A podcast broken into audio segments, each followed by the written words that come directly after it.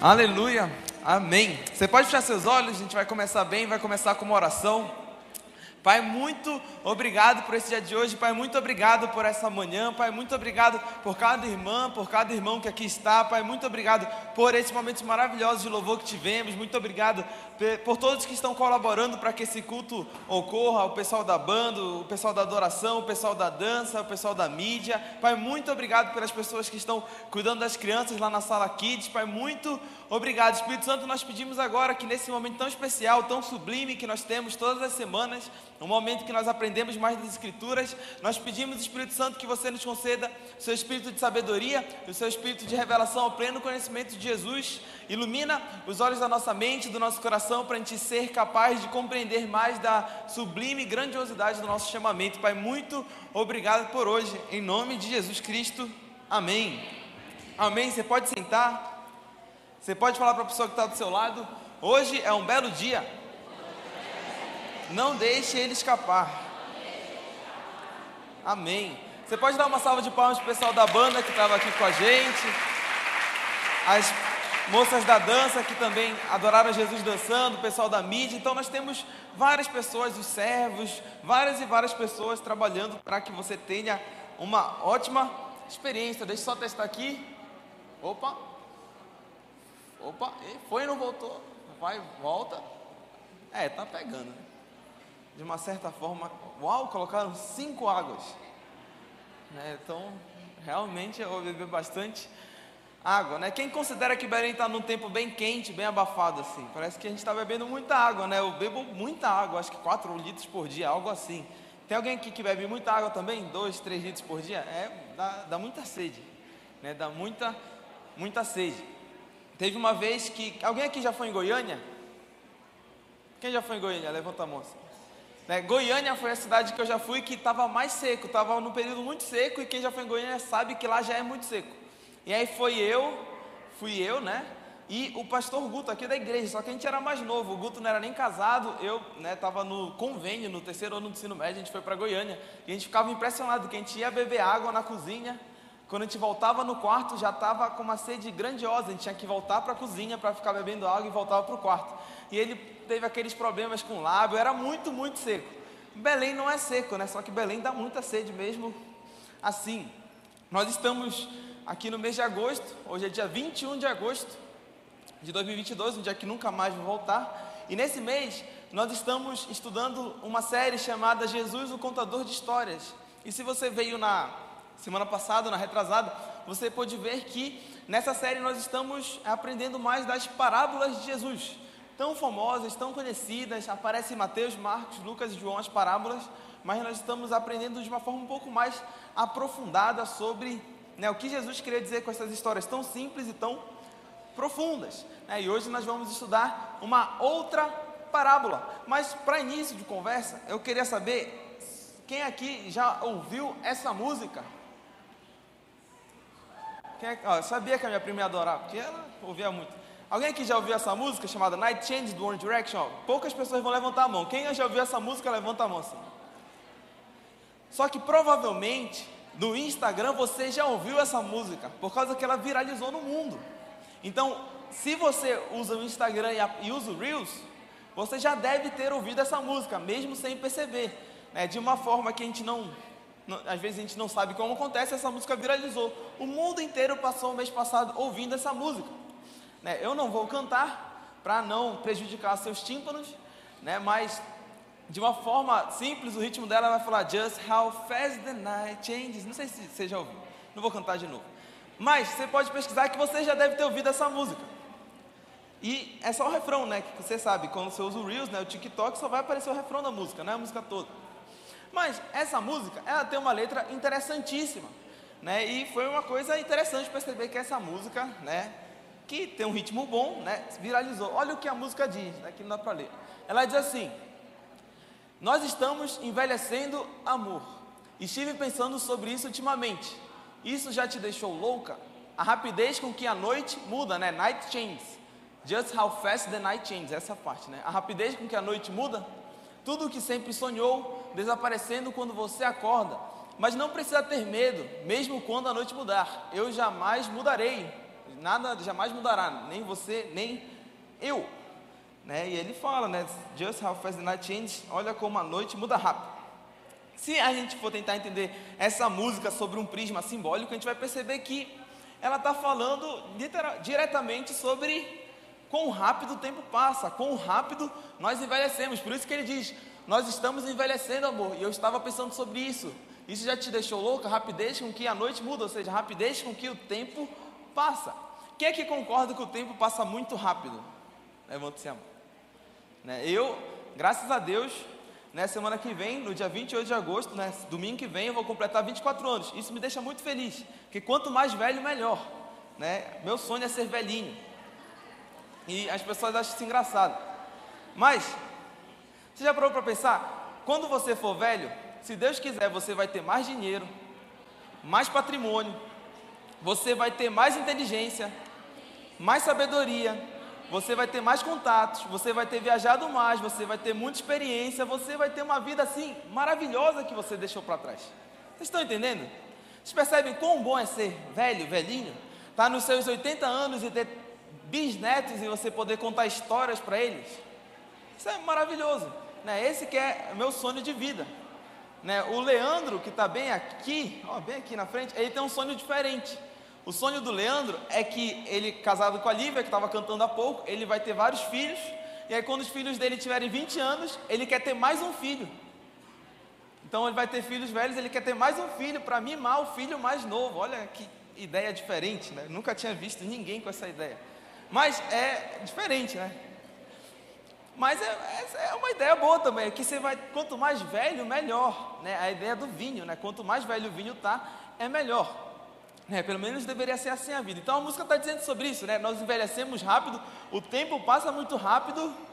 Contudo, o que nós podemos tirar de lição é que nós precisamos aproveitar o dia de hoje e construir uma bela história, construir uma bela progressão até nós chegarmos a ser velhos, a sermos velhinhos. Então, quando eu tiver os meus 80 anos, né, vai ser muito, muito, muito legal. Provavelmente a gente não vai estar aqui junto, né? A gente não vai estar aqui na igreja, mas vai ser muito bom. Enquanto algumas pessoas ficam tristes no aniversário, eu fico muito feliz que está passando rápido e cada vez é melhor. Quando chegar meus 50, aí sim o jogo começa, né? Aí sim as coisas acontecem. Mas várias outras coisas, né, no caso. Mas essa música fala sobre isso, sobre a passagem do tempo. E nós sabemos, o tempo passa muito rápido. Né? Nós já estamos em agosto. Em outubro nós já temos as eleições. Em novembro começa a Copa do Mundo. Em dezembro acaba o ano. Então está muito rápido, falta pouquíssimo tempo para o acabar, acho que faltam 94 dias para a Copa do Mundo, algo assim. Então o tempo passa muito rápido. E sobre o tempo passar muito rápido, é um dos elementos que nós vamos estudar hoje na parábola dos trabalhadores da vinha. Por isso que a gente começou com essa música, você vai entender depois porque a gente falou de tempo. Alguém aqui já leu essa parábola? A parábola dos trabalhadores da vinha?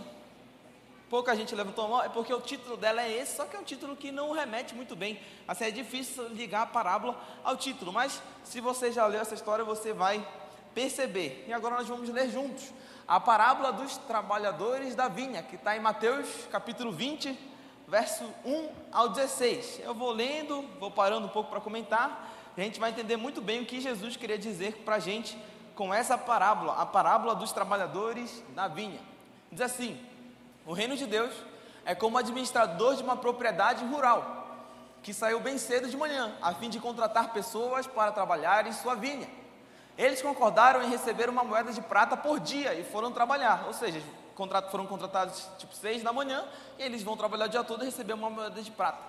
Mais tarde, por volta das nove da manhã, o administrador viu alguns desempregados andando pela praça da cidade.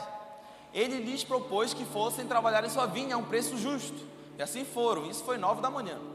O administrador fez o mesmo por volta do meio-dia e de novo às três da tarde, ou seja, ele fazia isso de três em três horas, seis, nove, meio-dia, três da tarde. Às cinco horas, ele saiu e ainda encontrou homens desocupados e perguntou a eles: por que estão aí o dia inteiro sem fazer nada? Eles responderam: porque ninguém nos contratou. Então ele os contratou também para trabalhar na vinha. Isso já era no final do expediente né, o expediente acabaria, vamos pensar, seis da tarde, né, seis da noite, então faltava só uma hora de trabalho, mas ele mesmo assim os contratou. Quando o expediente terminou, o proprietário da vinha instruiu seu capataz: chame os trabalhadores e pague o salário deles.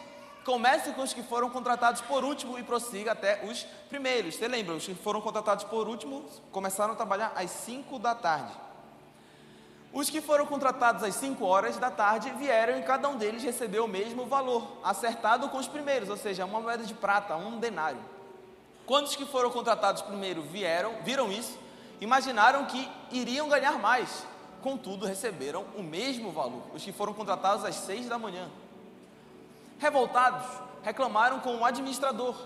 O último grupo trabalhou apenas uma hora e você pagou a eles o mesmo que nós, que trabalhamos como escravos o dia inteiro debaixo de um sol escaldante sol de Belém.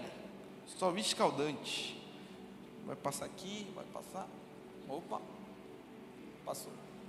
Ele respondeu ao que falava em nome de todos: Amigo, opa, amigo, não fui injusto nós concordamos com esse valor, não concordamos?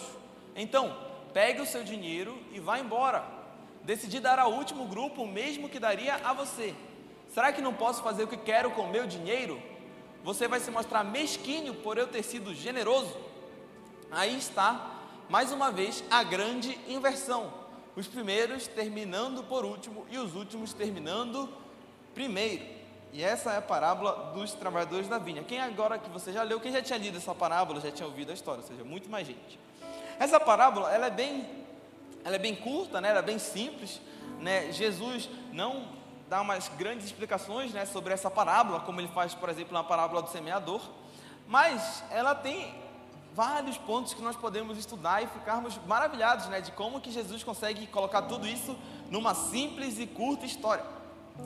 Mas para a gente entender primeiro, né, eu creio que você entendeu a parábola, só fazendo um breve resumo. Né, um, um proprietário rural tinha sua terra, tinha sua fazenda e precisava de trabalhadores. Né, então ele vai na praça da cidade e contrata os trabalhadores às seis da manhã, prometendo dar uma moeda de prata. Ele contratou, depois ele vai nove da manhã, faz a mesma coisa, meio-dia, três da tarde, e por último ele vai cinco da tarde e fala que vai dar um preço justo. E ele paga a todos igualmente uma moeda de prata, que era o o que tinha sido acordado com os primeiros trabalhadores. Quem chegou às 6 da manhã e trabalhou até às 18, trabalhou 12 horas. Né? Quem chegou às 9 da manhã trabalhou 9. Quem chegou ao meio-dia trabalhou só 6 horas. Quem chegou às 3 da tarde trabalhou 3 horas. E quem chegou às 5 da tarde trabalhou somente uma hora. Mas todos receberam o mesmo valor, o mesmo pagamento de uma moeda de prata. E a pergunta bem simples, que você já deve estar pensando: é isso é justo ou isso é injusto? Quem acha que isso é justo? Levanta a mão. Quem acha que isso é razoavelmente injusto, pagar, pagar essa discrepância? Quem, ninguém, e quem não acha nada, né, ficou com a mão abaixada. Mas você sabe, isso pelo menos aparentemente é muito injusto, né? O, o, ele pagou a mesma coisa, né? Se fosse aqui no Brasil, né, eles iam para a justiça e na justiça eles iam falar que o, o empregador estava errado, porque tem que dar um salário proporcional. Ele estava dando muito para uns e pouco para os demais. Então, aparentemente, isso é muito injusto. Mas para Jesus ter dado essa parábola é porque ele quer dizer mais alguma coisa. E no final, nós temos o, o proprietário rural falando: Amigo, não foi injusto. Nós concordamos com esse valor, não concordamos? Então pegue seu dinheiro e vá embora. Decidi dar ao último grupo, mesmo que daria a você. Será que não posso fazer o que quero com o meu dinheiro? Você vai se mostrar mesquinho por eu ter sido generoso. Então, no final, né, o proprietário falou que ele ia fazer o que quisesse com o dinheiro dele. Essa é o grande resumo da parábola que nós acabamos de ler. Agora, para entendermos melhor a parábola, nós temos que entender algumas coisas bem simples. O reino de Deus, nas Escrituras, ele é comparado a uma vinha. Né? E nós vimos que é a parábola dos trabalhadores da vinha. Então, olha o que diz aqui as Escrituras em Isaías, capítulo 5, verso 1 ao 2. Agora cantarei, meu amado, cântico do seu amado a respeito da sua vinha. O meu amado tinha uma vinha num outeiro fertilíssimo, sachou-a, limpou-a das pedras e a plantou de vides escolhidas. Edificou no meio dela uma torre e também abriu um lagar. Ele esperava que desse uvas boas, mas deu uvas bravas. Bravas. Mas deu uvas bravas. Bora voltar. Opa, voltou. Então, o reino de Deus, né, nas Escrituras, ele é tido simbolicamente como uma vinha, e a, trabalha dos, é a parábola dos trabalhadores na vinha. Se você for estudar o Antigo Testamento, você vai ver que a vinha se refere em si a Israel. né? Porque o reino de Deus na terra, ele era o reino de Israel, era o povo de Israel. Contudo, nós sabemos, né, que hoje em dia não é mais, né? Jesus veio não é mais somente Israel a vinha, mas todo mundo que faz parte do reino de Deus faz parte dessa vinha.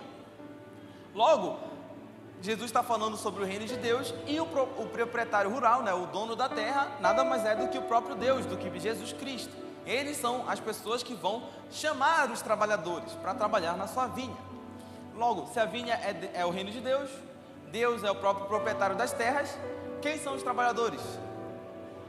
Quem acha, quem, quem são os trabalhadores que são contratados? Somos nós. Na parábola, os trabalhadores da vinha somos nós. Nós somos essas pessoas que vão ser contratadas. Agora, né, surgem várias perguntas. Né? Por que tem essa diferença de horários? Por que todos recebem o mesmo valor? Por que tudo isso? Isso a gente vai estudando agora. Opa. Primeiramente, a gente tem que entender, isso é bem rápido, entender que a parábola ela se refere muito ao conflito que tinham os judeus e os gentios. Judeus, né, são as pessoas que eram do povo de Israel, as pessoas que eram os primeiros trabalhadores. Muitos vão, entender que essas pessoas que foram contratadas às 6 horas da manhã nada mais são do que os judeus, do que o povo de Israel, do que é, Isaac, Jacó, Abraão, Moisés, Josué, do que os profetas. Então eles são os primeiros trabalhadores. E as pessoas que aparecem por último são os gentios, os que trabalham só uma horinha e já ganham seu salário. E quem são os gentios?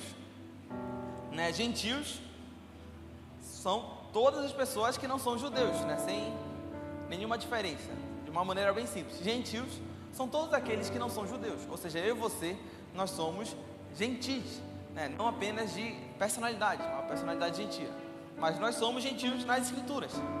Logo, os últimos trabalhadores tendem a ser nós. Isso é uma grande bênção. Porque se você for ler a Bíblia no Antigo Testamento, você vai ver que o povo de Israel, que era a menina dos olhos de Deus, o povo de Israel que tinha sido escolhido, os gentios, as pessoas que não eram de Israel, foram deixadas de lado. Mas com o advento de Cristo Jesus, nós somos escolhidos também.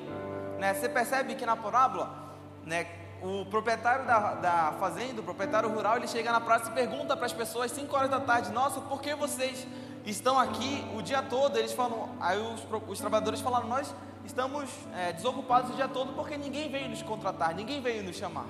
Ou seja, isso era eu e você. Né? Na história também, na história da Bíblia, na história do mundo, nós somos isso, nós somos essas pessoas, os gentios, lá do final do expediente. Porque ninguém nos chamou, ninguém quis nos contratar, ninguém nos deu né, trabalho, ninguém nos deu recompensa, mas Cristo Jesus vai lá e nos chama para sua vinha e nos paga o mesmo salário. Mas isso é um entendimento ainda inicial. E chegando já em outro entendimento, que teria já aplicações mais práticas para mim e para você, essa parábola fala nada mais, nada menos do que a própria graça de Deus. E a graça, você sabe, é o favor imerecido, é Deus dar recompensas a quem não merece. Nós lemos, entendemos a história da parábola que os últimos trabalhadores trabalharam só uma hora e ganharam recompensa, ganharam denário e quem trabalhou desde cedo ganhou a mesma recompensa. Nós entendemos que isso é injusto. Mas o, o, o dono da propriedade rural, né, o fazendeiro, né, o próprio Deus, falou que não era injusto, porque o dinheiro era dele e ele fazia o que quisesse. Ou seja, isso é um favor imerecido. Eles não mereciam ganhar todo aquele salário. Eles deveriam ganhar só uma pequena parte. Só, sei lá, um quarto do salário ou um sexto do salário. Mas o, o proprietário, da, da, o proprietário rural deu todo o salário. E olha o que Paulo escreve no livro de. Eu vou passar que eu já falei. Olha o que Paulo escreve no livro de Romanos, capítulo 4, versos 4 ao 5. Ora, ao que trabalha, o salário não é considerado como favor, e sim como dívida. Mas ao que não trabalha, porém crê naquele que justifica o ímpio, a sua fé lhe é atribuída como justiça. Ao que trabalha, o salário não é considerado como favor, e sim como dívida. Quem aqui trabalha diariamente? Pouca gente, né? Que legal. Pouca gente levanta a mão, então parece até que. Mas eu sei que a grande maioria, 90% trabalha, 95%, os demais estudam. E você sabe, quando você trabalha todo o seu mês, você na semana seguinte, né, do próximo mês, do mês subsequente, você ganha o seu salário, é, isso não é um favor, né? O, o seu patrão, né, o seu empregador não está, não está te dando isso porque ele gosta de você, ou porque você é uma pessoa legal. Né? O teu chefe, ele vai te pagar esse salário não como uma recompensa somente, mas como uma dívida. Porque você fez por merecer, você trabalhou, você fez tudo certinho, agora você é obrigado a receber isso. A mesma forma, a gente sabe que se o teu patrão não te pagar o que lhe é devido, vai para a justiça e vai ter N procedimentos e você vai acabar recebendo o seu salário, porque isso não é um favor, né? não é um presente. Isso é como se fosse uma dívida, uma obrigação do seu patrão para contigo. E é isso que Paulo está dizendo: que trabalha, o salário não é considerado como favor, e sim como dívida. E se a gente pensar na história, aqueles primeiros trabalhadores trabalharam o dia todo então o salário deles, uma moeda de prata, não era um favor, era uma dívida. Eles eram, eles tinham essa obrigação, eles tinham que receber aquela uma moeda de prata.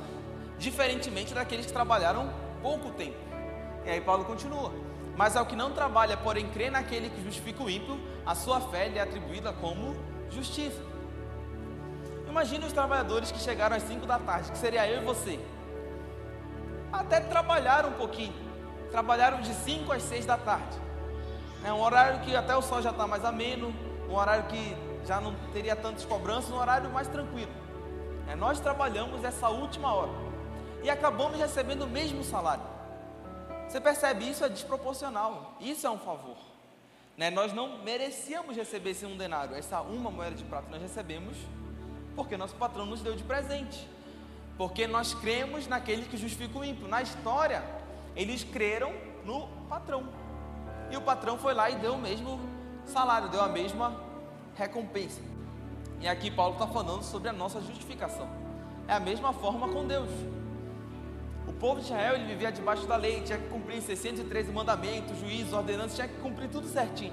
Para um dia, talvez ser salvo. Né? Se cumprisse tudo certo, um dia eles seriam salvos. Mas graças a Deus pelo Evangelho, eu e você, nós somos salvos quando, quando nós cremos naquele que justifica o ímpio. Então, a partir do momento que nós confessamos com a boca e cremos no coração, nós somos salvos. E isso não foi um trabalho que a gente recebe salário, isso é um favor, isso é um presente. E aí nós temos só uma hora de trabalho ainda, uma hora que nós podemos expandir o reino de Deus aqui na terra. E Paulo diz no começo do capítulo: Que pois diremos ter alcançado Abraão, nosso pai segundo a carne? Porque se Abraão foi justificado por, por obras, tem de que se gloriar, porém não diante de Deus. Pois que diz a Escritura? Abraão creu em Deus e isso lhe foi imputado para justiça. Se Abraão foi justificado por obras, tem de que se gloriar, porém não diante de Deus. E essa é a boa notícia né, para gente, para os evangélicos, para aqueles que fazem parte do Evangelho. É que nós não temos do que nos gloriar diante de Deus. A gente até faz obras, né? Tiago, na sua epístola, ele fala né, que a fé sem obras é morta. Então nós trabalhamos, nós fazemos coisas. Mas nada disso se compara ao que recebemos. É como se todos os nossos trabalhos são aquela última hora de trabalho, das 5 às 6. Mas a salvação, a vida eterna, a herança que recebemos de Deus, tudo isso é um presente, tudo isso é um favor. Então nós nunca teremos do que nos gloriar diante de Deus. Mas mesmo assim, né, mesmo com essa graça, no dia no tribunal de Cristo, se a gente tiver trabalhado certinho, a gente ainda vai receber galardão, a gente ainda vai receber recompensas. Isso é graça, isso é favor. Então essa parábola está falando sobre a graça de Deus na minha e na sua vida. Os judeus tiveram que trabalhar como escravos, mas Deus nos deu de presente esse favor. Deus nos deu de presente a salvação. Eu vou passar aqui. Cristo Jesus trabalhou em nosso lugar. Essa é a ideia. Né? Cristo Jesus fez todo o trabalho e agora nós chegamos só para ganhar a recompensa, só para ganhar o salário. Imagine se uma empresa te contrata e você começa a trabalhar no dia 30. Aí o dia do pagamento é o primeiro dia do mês subsequente, o dia último. Aí imagina, você começa a trabalhar no dia 30 e no primeiro dia você já ganha todo o salário referente ao mês anterior. Seria muito bom? Seria ou não seria? Imagina, é dois mil reais o salário de quem trabalhou o mês de fevereiro. Você trabalha o dia 28, no dia 1 de março você recebe 2 mil reais. Seria ou não seria muito bom? Seria muito bom, porque o normal, né, o padrão é que vai ser calculado só o dia que você trabalhou e você vai ganhar só referente ao dia que você trabalhou. porque você só trabalhou aquele dia, então você só merece aquele dia. Mas com Deus a lógica foi diferente. Né? Mesmo tendo trabalhado tão pouquinho, só uma hora, nós recebemos toda a recompensa. Vocês estão entendendo? Vocês estão percebendo? A lógica de Deus que é maravilhosa, como Ele está demonstrando o Evangelho numa parábola tão simples, tão curtinha. Cristo Jesus trabalhou em nosso lugar e a gente recebe só o salário. Outra acepção, né? outro entendimento que nós temos nessa parábola, que é um entendimento muito tradicional até. Você vai entender. Que tem a ver com a música do começo.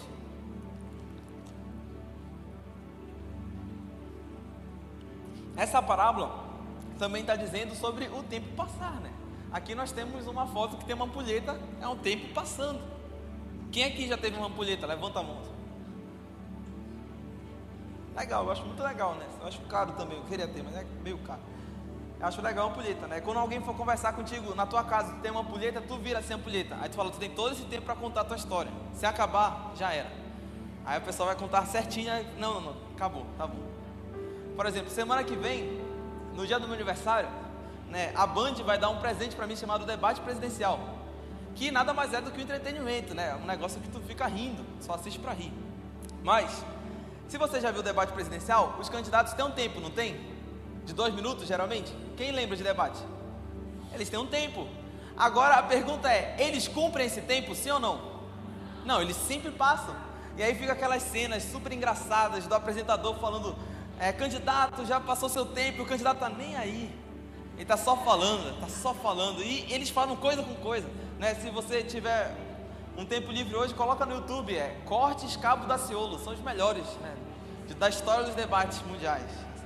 Ele falando, né? Não sei se vocês lembram que tem uma parte lá, teve um debate que fizeram uma pergunta para ele, ele falou, já vou responder essa pergunta. Aí ele começou a falar não sei o que, não sei o que, a democracia é maravilhosa porque aqui tem um cabo da frente do manqueiro. Aí ele falou, ah, aí o candidato, seu tempo acabou. Eu respondo a pergunta na próxima. Aí ele ficava só fazendo, ele não tinha nada a ver, né? Teve aquele debate que ele tinha a Bíblia e eles ficavam. Aí teve uma vez que ele ficou olhando sério para todo mundo, e aí todo mundo estava olhando para ele e ele falou. Aí ele ficou sem saber o que falar, e ele levantou: A Bíblia é a arma do cristão. Aí ele começou a falar e era maravilhoso. Era, é um espetáculo de entretenimento, né? É melhor do que comédia, são os debates. Mas você sabe, o debate tem um tempo, né? Tipo um ampulheta, o tempo passa, mas eles não cumprem o tempo. Da nossa vida, se a gente fosse pensar de uma maneira simbólica, a nossa vida também tem uma ampulheta. O tempo está passando e nunca mais voltar. É igual quando você vira a ampulheta, né? Tá passando, não tem como voltar, só se você virar de novo. Então, como diz a música do começo, a noite está passando, passa muito rápido, né? E um dia, né, vai acabar. Um dia nós vamos, né, bater as botas, né? E nós vamos estar no céu, se Deus quiser. E aí, na tradição da igreja, muitos interpretam que essa parábola está falando sobre isso. Está falando sobre o tempo passar. Como assim? Muitos estudiosos acreditam que quando Cristo Jesus falou que alguns foram contratados para trabalhar na vinha às seis da manhã, seria como se você se convertesse na sua infância. Quem aqui conheceu a Jesus na infância? Levanta a mão. Sinceramente, eu conheci, né, de uma certa forma. Na infância, eu cresci, né, num lar evangélico.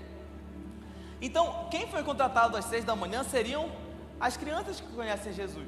Contudo, outras pessoas só vão conhecer Jesus na sua adolescência, às nove da manhã. E aí o tempo passou, mas elas conhecem Jesus. Outras pessoas só vão conhecer Jesus lá para os seus 20 anos, quando são jovens. Então elas conhecem Jesus ao meio-dia. Outras pessoas conhecem Jesus às três da tarde, lá para os seus 45, 50 anos. E outras pessoas só vão conhecer Jesus nos 45 do segundo tempo, lá no finalzinho, das 5 às 6 da tarde. E aí os estudiosos interpretaram que era isso. Jesus estava falando que independentemente, olha a boa notícia, independentemente do momento da sua vida que você conhece Jesus, você vai receber graciosamente toda a recompensa. Então, independentemente se você conheceu Jesus quando você era jovem, quando você era novinho, quando você era mais velho, ou aos 45 do segundo tempo, você vai receber de Deus todas as bênçãos que Ele tinha reservado para os seus existe uma diferença que as pessoas que conheceram Jesus mais cedo puderam trabalhar mais, puderam exercer mais atividades, puderam fazer mais coisas. E isso é bom, porque ajuda para que as pessoas que chegam depois já possam ter uma vinha mais estruturada, já possam ter uma vinha mais ornamentada, uma vinha mais bonita. Então, o que a parábola também quer dizer? Que independente ou independentemente do momento, todos receberam o mesmo pagamento. Por isso que Cristo Jesus vai dizer: aí está, opa, não pegou, né? Mas ele vai falar: aí está mais uma vez a grande inversão. Os primeiros serão os últimos e os últimos serão os primeiros. Isso é uma boa notícia, ou seja, independentemente da música do início falando que o tempo passa, no momento que nós conhecemos a Jesus, nós somos trabalhadores de sua vinha e recebemos toda a recompensa. Então não há porquê né, chorar sobre o leite derramado. O leite foi derramado, o tempo passou, agora só importa olhar daqui para frente, amém? Nós chegamos ao último entendimento que a gente vai trabalhar sobre a parábola, e é um entendimento muito, muito bom.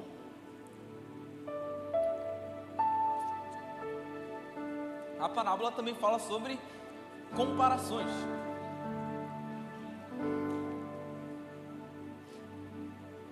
Na sociedade atual, né, a gente tem as redes sociais. Quem tem rede social, levanta a mão. Né, você deve usar uma rede social você, uma vez por semana, você deve entrar no Instagram. Né? Lá todo sábado você entra no Instagram, né, certo? Uma vez por semana. Quem usa uma vez por semana? Brincadeira. Rede social você sabe, as pessoas usam assim demais, é quase 24 horas por dia. Né? Você pode até entrar no Instagram e colocar lá um limite de tempo. Aí aparece uma mensagem: é hora de fechar o Instagram. Quem já colocou o limite de tempo? Você aparece lá, é hora de fechar. A questão é que as pessoas colocam o limite de tempo, aparece a mensagem, elas só apertam OK e continuam. Ou seja, não vai mudar nada. Então, só uma ideia, ah, já usei meia hora hoje. E aí tu continua usando. Tem gente que usa meia hora, tem gente que usa duas horas, tem gente que trabalha e fica quatro, cinco horas. Não, mas existem né? Mas a gente usa muito o Instagram, muitas redes sociais. E está sendo estudado, pode pesquisar, né? o fenômeno das comparações nas redes sociais. Né? Muitas pessoas se comparam umas com as outras, ou todas se comparam umas com as outras, e isso é ruim para a saúde mental, é ruim né, para a mente, para o coração das pessoas que vão usando o Instagram, vão se comparando. Por exemplo, essa semana, o Homem-Aranha falou que não vai mais usar o Instagram. Quem viu isso? O ator, né? O, esqueci o nome dele, Tom Riddle, né? Não. Como é? Tom Holland, é isso mesmo. O Tom Holland falou que ele não vai mais usar o Instagram. Então o Homem-Aranha não estará mais no Instagram. Porque para a saúde mental dele, para a mente, para o coração dele, porque ele falou que ele lia muito né, os comentários e isso afetava muito, ou seja, comparação. Se nós somos cristãos, nós entendemos que de uma certa forma tudo que há de ruim no mundo, tudo que há de mazela, tudo que nos faz mal, tem uma origem no pecado. E existe um pecado chamado de inveja. E a inveja nada mais é do que uma forma de comparação. Melhor dizendo, a comparação é uma forma de inveja. Às vezes inconsciente, não que você está invejando alguém, tipo, eu queria. Não, não é isso, diretamente, geralmente. Mas é que o coração, ele vai tendo esses caminhos. Isso é muito ruim. Mas isso não é de hoje, né? Inveja é uma coisa que sempre existiu. E sempre existirá, infelizmente, até Cristo Jesus voltar, o reino de Deus vier, o pecado for extirpado da, do mundo. Mas a inveja, a comparação é uma forma de inveja. E o que, que acontece na parábola? Passando aqui. Quando os trabalhadores que trabalharam desde manhã viram que as pessoas que trabalharam por último e ganharam o mesmo salário, ganharam o mesmo salário, né? ganharam uma moeda de prata, eles ficaram revoltados porque eles pensavam que iam ganhar mais. Mas você percebe? Isso é comparação. Porque eles ganharam aquilo que o patrão tinha dito que ia dar para eles. O patrão falou, o proprietário da, da vinha falou: Eu vou dar para vocês uma moeda de prata. E ele deu no final das contas uma moeda de prata, mas eles ficaram revoltados, porque eles se compararam com aqueles últimos trabalhadores. E como diz a Escritura, revoltados reclamaram contra o administrador. O último grupo trabalhou apenas uma hora, e você pagou a eles o mesmo que nós, que trabalhamos como escravos o dia inteiro debaixo de um sol escaldante. Graças a Deus, o último grupo somos nós. E aí o proprietário responde, ele respondeu ao que falava em nome de todos: Amigo, não fui injusto. Nós concordamos com esse valor, não concordamos? Então pegue seu dinheiro e vá embora. Pegue o seu banquinho e saia de mansinho. Então pegue o seu dinheiro e vá embora. Decidi dar ao último grupo o mesmo que daria a você. Será que não posso fazer o que quero com o meu dinheiro? É uma frase bem forte, né? Se eu não posso fazer o que eu quero com o meu dinheiro, você vai se mostrar mesquinho por eu ter sido generoso. Você pode ficar de pé? A gente já está encerrando. Essa última frase é muito boa. Você vai se mostrar mesquinho por eu ter sido generoso. Opa, acho que agora já. Não, vai pegar sim, vai pegar.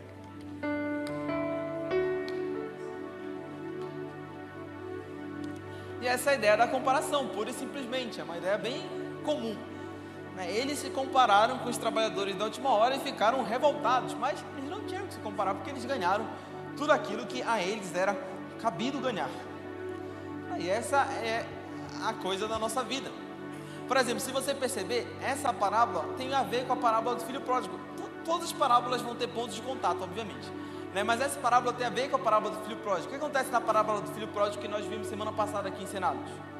O filho mais velho fica revoltado porque o filho mais novo está tendo uma festa e ele se compara com o filho mais novo. Ele fala: Olha, pai, esse filho aí perdido, o senhor matou um bezerro, o senhor deu comida para ele, o senhor fez uma festa e eu trabalho aqui desde sempre e eu não ganho nada. Ou seja, ele se comparou. E é parecida a história, né? Os trabalhadores da seis da manhã eles falaram: Olha, a gente está trabalhando aqui desde cedo, a gente está sob esse sol escaldante, mas a gente não ganhou mais, eles ganharam a mesma coisa. Né? Na parábola do filho pródigo, o pai falou: Olha, meu filho, tudo que eu tenho é seu, né? você pode fazer o que quiser. E nessa parábola, o patrão falou: Olha, mas eu dei para vocês o que estava acordado e é o mesmo salário, né? Cada um ganhou um denário, não teve nem desproporção disso. E aí você percebe como a comparação é ruim, porque ela vai tolhindo, ela vai matando o nosso coração.